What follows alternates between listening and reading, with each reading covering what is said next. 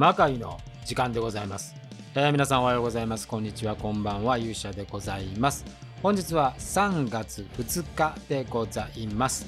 えー、それでは本日もですね、えー、魔界の歴史を振り返っていくシリーズ。今回は第4回魔界狂乱、えー、この回について、えー、振り返っていきたいというふうに思っています。それでは皆さんしばしお耳を拝借いたします。さあ、えー、ということでですね、えー、今回ご紹介するのは第4回、2014年7月25日に開催された、えー、魔界狂乱をお伝えしたいと思います。えー、前回通りですね、まずストーリーを追っかけて、えー、その後、ちょっと裏話というような進行で参りたいというふうに思います。さあ、前回はですね、えー、いよいよこう生命 VS、えー、魔界少女剣という構造が出来上がり、えー、そして、えー、弁慶が、まあ、謎の青年に、襲われて、えー、倒れるというような形でした。で軌道丸、浅木というね、えー、こその魔界の歴史の中では重要なキャラクターたちもここで登場をしてまいります。さあ、えー、そういう中でスタートをするんですが、まあ、冒頭ですね、この弁慶を倒した謎の青年と軌道丸で魔界少女剣と安倍の生命一派を呼び出します。で、ここでですね、えー、これまでは、あまあ、鶴姫、えー、それから、あ猛牛馬、義経、巴御前というね、まあ、その時に弁慶出てきましたけども、原則この4人で戦っていたところがですね、えー、これをさらに幅を広げるということで、えー、口寄せの術を使って、えー脱婚の儀式というのを行おうと。えー、これはですね、えー、その人型、まあ、この当時は魔人と呼んでましたけども、えー、お互い魔人を召喚して、その魂を奪い合って、それを12個集めた方が勝ちというルールで、えー、戦おうという提案があり、えー、両者合意のもとにですね、この人型を召喚する、魔人を召喚するという口寄せの術というのが使われます。で、魔界少女剣は、これまた、えー、魔界の中では非常にあの人気キャラクターだったあ藤田峰夫選手がね、演じる前田慶次を召喚します。で、一方、生命は、えー、もうままさにこの魔界の中の中心人物、オブ中心人物と言っていいでしょう。えー、鶴姫といえばこの人、えー、新野鋼選手が演じるですね、越智康成を召喚します。で、刑事対安成という戦いがスタートします。まあ、あの、魔界の中でね、人気キャラクターになってくるこの2人が、まあ、初っ端で激突と。で、割とこの激突はですね、ストレートな戦いで、まあ、最終的にですね、刑事が勝利をいたします。で、第2試合がありまして、第2試合が行われます。で、魔界少女剣は、巴御前、猛牛馬を召喚。一方の生命はですね、えー、石川五右衛門と鶴姫を召喚します。初登場はこの石川五右衛門で、えー、ございました。石川五右衛門を演じるのは、チャンゴ選手でございました。で、この戦いは、まあ、あの、いわば、2人ずつということで、タッグマッチという、ね、プロレス的にはタッグマッチという戦いになるんですが、この戦いはですね、まあ、最初当初ですね、巴御前、え、WW に現 WW のアスカ選手がね、えー、演じる巴御前がですね、えー、平に対して、まあ、義経と戦わせろというふうに要求をするわけです。まあ、巴御前にとっては、義経はですね、自分の夫を殺した、あまあ、憎き仇なんでね、まあ、まずそれを戦わせろっていうんですが、まあ、結局これはですね、えー、認められずに、猛牛馬と一緒にですね、えー、鶴姫と石川五右衛門と戦うことになります。で、この戦いはですね、えー、猛牛馬が石川五右衛門を倒してですね、えー、その魂を奪う、いわゆる脱婚をすると。いう形になります。で、まあこれはあのタッグなんで続いてこう鶴姫もね、えー、狙うんですけれども、ここにですね、安成が飛び出してきてですね、えー、この鶴姫を救うという展開がございます。で、えー、この鶴姫はですね、ここで初めて、えー、魔界の中でですね、かつての恋人であった越智康成と再会するという形になります。で、鶴姫はですね、康成にこう熱い思いを言うんですけども、安成は助けたもののですね、非常に冷たい態度で、えー、鶴姫に背を向けて去っていくという展開で、えー、ございました。で、えー、この2試合が終わったところでですね、えー、謎の青年、こう光という名前なんですけども、松村龍之介君が演じるこの光がですね、浅木を呼び出して、えー、弁慶は、あまあ、封印されたということを伝えるわけです。まあ、動揺する浅木にですね、えー、この光はですね、まあ、言葉巧みに浅木を籠絡して、そして、えー、弁慶を倒したのは義経であると。いう、まあ、本来はね、えーと、光が、まあ、倒したんですけどもこれ義経のせいだということで浅木に義経を憎めというふうに、まあ、あサジェッションするわけですね。で、その最中にですね、神楽坂が影同士と現れてですね、この光をですね、襲うんですけど、これは失敗に終わります。で、その騒動の中に魔界少女剣が現れて、さらに生命たちが現れて、そのまま第3試合に流れていくという形になります。で、第3試合ではですね、えータイガースマスク丸山敦選手が演じる源義経と、これまた初登場で人気キャラクターになっていきます、小高勇選手が演じる風魔小太郎、この対決でございました。もうこれは術ありですね、えー、まああのパイプ椅子を使ったそのデスマッチ的なものもありですね。激しい戦いになるんですけども呪い歌を魔界少女剣が前回と同じく呪い歌で、まあ、人型の力をね魔人の力をまあ、バックアップしてでこれ一気に風魔小太郎がこう攻めていくんですけども、これに気づいた義経がですね魔界少女家のジャミを切ってですね一旦この攻撃を防いでさあ小太郎を倒すという時にですね浅木が現れてこの義経に呪いをかけて、え義経にダメージを与えますでその隙をついて小太郎が義経を倒して、魂を奪うという展開になりました。で、まあ、この魂を奪ったことによってですね、えー、平良、魔界少女剣の魔頭領平良はですね、風魔小太郎にお前何か褒美をやろうというふうに言うんですけども、えー、風魔小太郎はその時にですね、自由をくれというふうに要求をします。で、えー、この小太郎の要求に平良は、まあ、了承をするというような形になります。で、魔界少女剣はですね、この脱婚の儀式で、まあ、結果的に2つ魂を、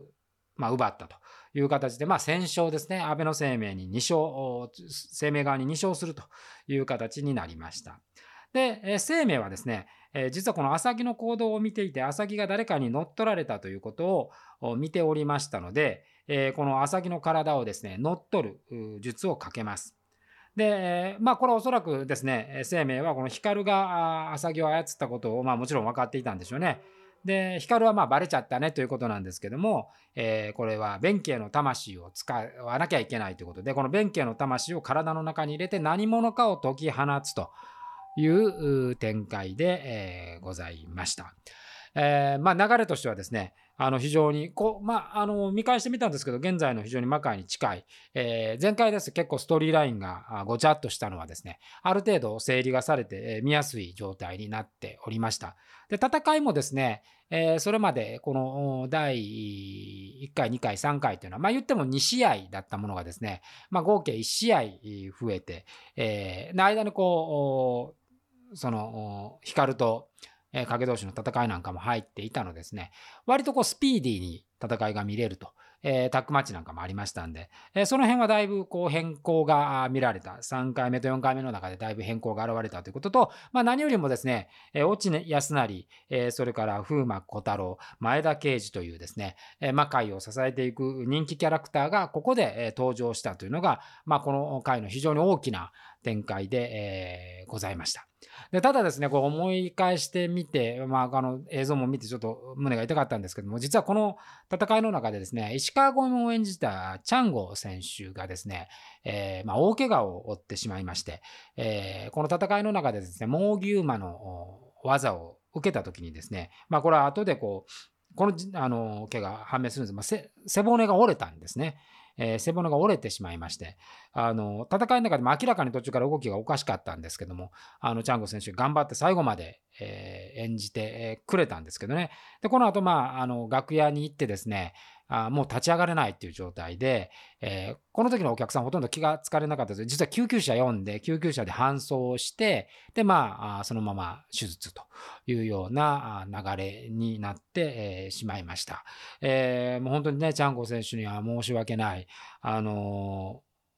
まあ、これがですねまあ、やっぱ、まあ、プロレスの中で起こり得る、えー、戦いが、まあ、リアルなだけにですね、こういう大怪我につながってしまうというような、まあ、この後もですね、あの、魔界、それから美少年プロレスもそうなんですけども、まあ、いくつかでこう、やっぱ怪我が重なって、まあ、そのこともあって、だんだんだんだんその怪我に対するですね、対策をですね、えー、まあ、非常に細かく出るようになっていくわけですけれども、まあ、その本当にチャンゴ選手には、え、申し訳ないことをしたと思っております。で、この、えー、チャンゴ選手はですね、まあ、この時、まあ、もう背骨が折れてしまったので、えー、もう現役復帰は難しいというふうにもう思われたんですけども、ご本人のすごい努力もございましてですね、えー、現在はあの無事に、えー、レスラーとして活動、まあ、おそらく1年ぐらいですかね、えっ、と、リハビリかかりましたが、え、無事にあの復帰されまして、で、え、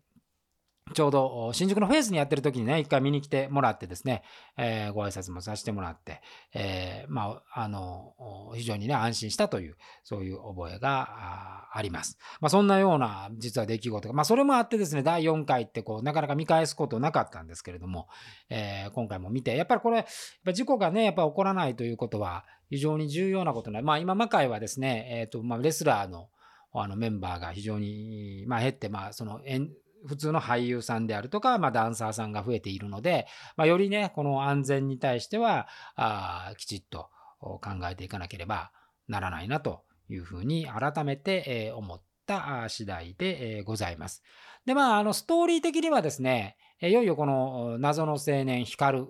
が、まあ、一つのこうフックになっておりまして、まあ、トータルのこう今魔界をね見ていらっしゃる人からで言うと今魔界 VS 明界っていう形なんですけどももともとこの時点までは魂の奪い合いなんて言ってますけども、まあ、言えばこう同じ仲間同士で、えー、ヒールとベビーに分かれてですね、対抗戦を行うことによって、その対抗戦で霊力を増やしてですね、この冥界から出てくる魔のエネルギーを封じ込めると、そのためのまあ方策であったわけで、えー、ございます。ところがですね、ここに、えーまあ、ある種部外者とも言っていい、この謎の青年光という存在が、まあ、この魔界のですね、秩序というものを、壊していくと。この段取り、こういうストーリー展開になっていくわけで、ございます。このあたりはもう今のね、魔界 VS 名。だから要は、その魔界の中から、この新たな、動きという、こう、イレギュラーな動き。本来はまあ儀式と怒られたところが儀式ではなく本当の戦いになっていくその最初のきっかけが黒魔術軍でございましてこの黒魔術軍があってなおかつその魔界が壊れた時にその本来封印しておかなければいけない冥界が現れ今その冥界と魔界のまあ対立というか対抗になっているということで。まあ、すでにこの第4回からですね、えー、その方がが見えていたということでございます。で、戦いはですね、あのー、見ていてですね、えー、安成 VS 刑事っていうのは本当にあのストレートな、まあ、ちょっと術使ったりするシーンあるんですけども、まあ、当時、まあ、あのー、屈指のですね、えー、こうスピードファイターである、えー、落合、あの、当時はマドカって言ってね、マドカ選手、マドカという、なんてマドカ選手と、それから藤田峰夫選手のハイスピードの戦い。まあ、これはもう今にはないですね。やっぱこうリングがあって、えっ、ー、と、ロープがある。まあ、後半魔界ってロープ外してるんで、ロープワークっていうのはないんですね。この頃はロープがあるんで、非常にこのロープワークのこう華麗な技が見れて、まあ、これはこれでやっぱりこう見ててね、面白いなという、そのロープと、そのリングがあるからこその、やっぱり、えー、華麗な技っていうのがあるね。この辺もなんか、えー、将来的にはですね、えー、使えるように、考え直したいな、なんていうことも思ったりしました。で、えー、メインだった小高勇演じる風魔小太郎 VS 源義経演じる丸山敦。まあ、このあの2人もあの軽量級ですね、ジュニア級なんですけども、あの多彩なテクニックを持っている2人なんで、もう本当に普通にプロレスファンが見たい試合だったんじゃないかなと。ただそこにですね、やっぱ小高勇君っていうのはもう非常に素晴らしいアイディア。やっぱり今の魔界のアクションのですね、基礎的なものを作ってる。まあ、きっかけは丸山君が作ってくれて、その中盤、そのいろいろこう足していくっていうアイデアに関しては、この小高勇選手が、あの、担ってくれた役割がすごい大きいんじゃないかなと。でそれらをですね、まあ、統合的にまとめていたのが、あモーギューマー、ブラックバッファロー、バッファローこと山田君というような流れでその最初のですね、えー、スケールインパクトがものすごくある戦いでございました。術あり、えーまあ、刀というね武器があり、えー、そしてこうパイプ椅子なんかを使ったあのデスマッチ的なものもありということで。であとやっぱ小高君の当時今ねちょっと多分あのプロレスをやる上でこう体重を増やしてですね重量級ヘビー級もできるように体を変えたんだと思いますがこの時はですね非常に細くてですね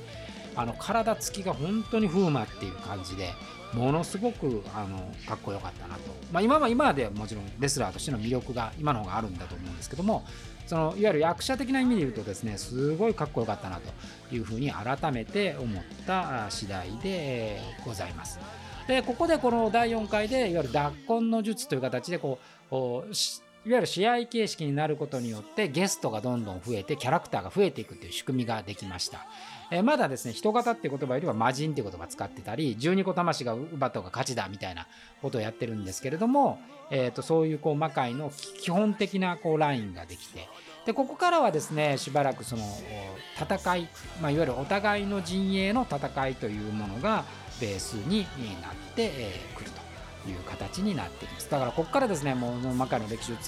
あの培うキャラクターがどんどん出てくるという回になっていきます。ということで、まあ、そのきっかけとなった第4回、え、魔界狂乱について今回お話をさせていただきました、え、それでは次回が第5回でございます、え、それでは皆さんまた第5回のお話の際にお会いしましょう。それではさようなら。